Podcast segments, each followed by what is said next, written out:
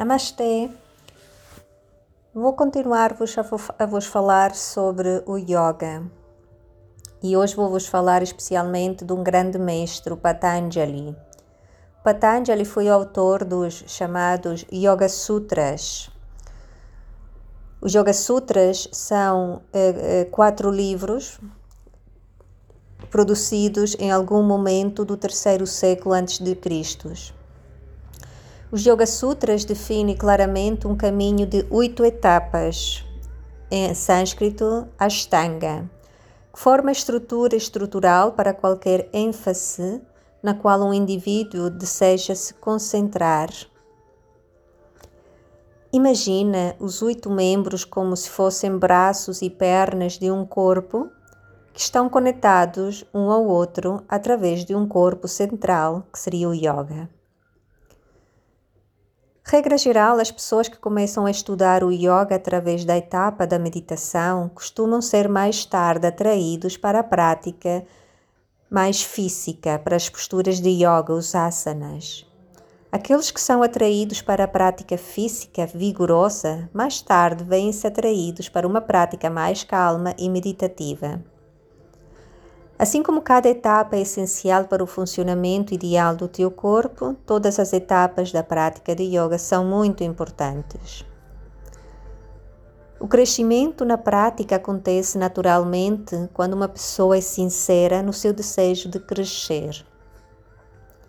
As oito etapas são as seguintes.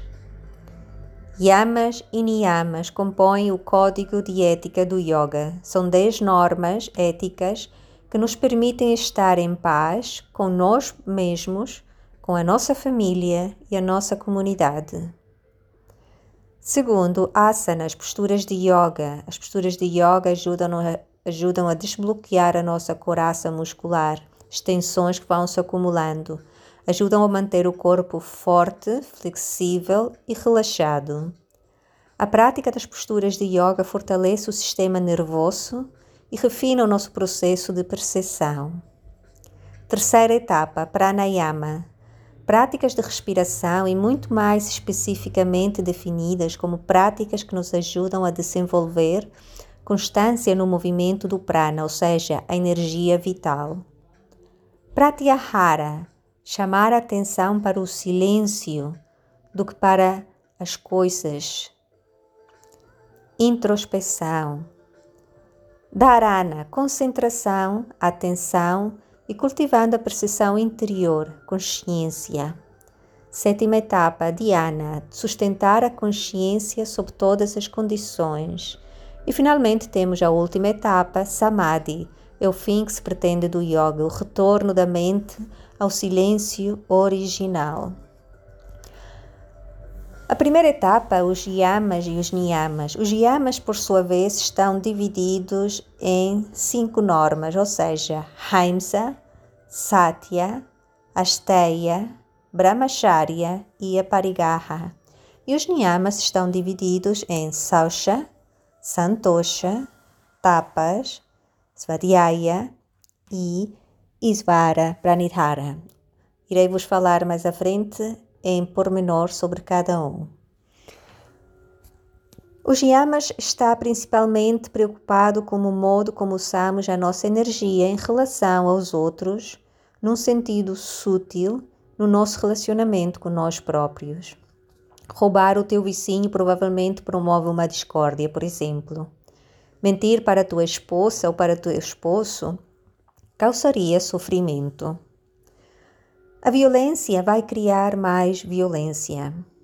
Os resultados disto tudo dificilmente conduzem a uma vida pacífica. Os niyamas constituem um código para viver de uma forma que promova a alma do indivíduo e tem a ver com as escolhas que fazemos. Os yamas e os niyamas são descrições enfáticas do que somos quando estamos conectados à nossa fonte em vez de uma lista de prós e contras do que deves ou não deves fazer, os yamas e os niyamas nos dizem que a nossa natureza fundamental é compassiva, generosa, honesta e pacífica. O que o yoga nos ensina é que quem somos e como somos constituem a prova definitiva de uma vida vivida em liberdade. É fácil medir as proezas físicas. Podemos nos comparar com outras pessoas que são mais flexíveis ou mais avançadas nas suas posturas de yoga. Ficamos presos na crença de que as formas da prática são o objetivo. Esses feitos externos não constituem necessariamente qualquer evidência de uma prática equilibrada ou de uma vida equilibrada. Então, o que essas primeiras normas centrais dos yamas e dos niyamas nos pedem para lembrar é que as técnicas e as formas não são objetivos em si mesmos, mas sim veículos para chegar à essência daquilo que somos. Um dos nossos maiores desafios como ocidentais praticando yoga é aprender a perceber o progresso através de sinais invisíveis, sinais que muitas vezes não são reconhecidos pela cultura em geral. Será que estamos nos movimentando em direção à bondade, em direção à paciência ou tolerância para com os outros? Somos capazes de permanecer calmos e centrados mesmo quando os outros ficam agitados e zangados? Como falamos e como tratamos os outros e como vivemos são qualidades e atributos mais subjetivos que precisamos aprender a reconhecer em nós mesmos como um testemunho do nosso próprio progresso e como indicadores de autenticidade em nossos professores em potencialidade. Ora, reserva então um tempo para pensar sobre a relevância dos yamas e dos niyamas para a tua vida e para considerar as tuas próprias experiências passadas e presentes em referência a elas. Tu podes levar quase qualquer situação que surja na tua vida e considerar isso do ponto de vista de um ou mais desses preceitos ou normas. Também pode ser valioso conscientemente escolher um, uma norma que desejas explorar em profundidade durante um mês, ou durante um ano, ou durante a tua prática de yoga, sendo a tua intenção, investigando como essa norma funciona em todos os aspectos da tua vida. E finalmente, a forma pela qual abordas as práticas e as tuas intenções subjacentes determinarão se a tua prática irá dar frutos positivos. À medida que vais progredindo na tua prática de yoga, faz uma pausa com frequência e faz-te a seguinte pergunta: Quem eu estou me tornando através desta prática? Quem é que eu me estou tornando através desta prática? Estou me tornando o tipo de pessoa que gostaria de ter como amigo?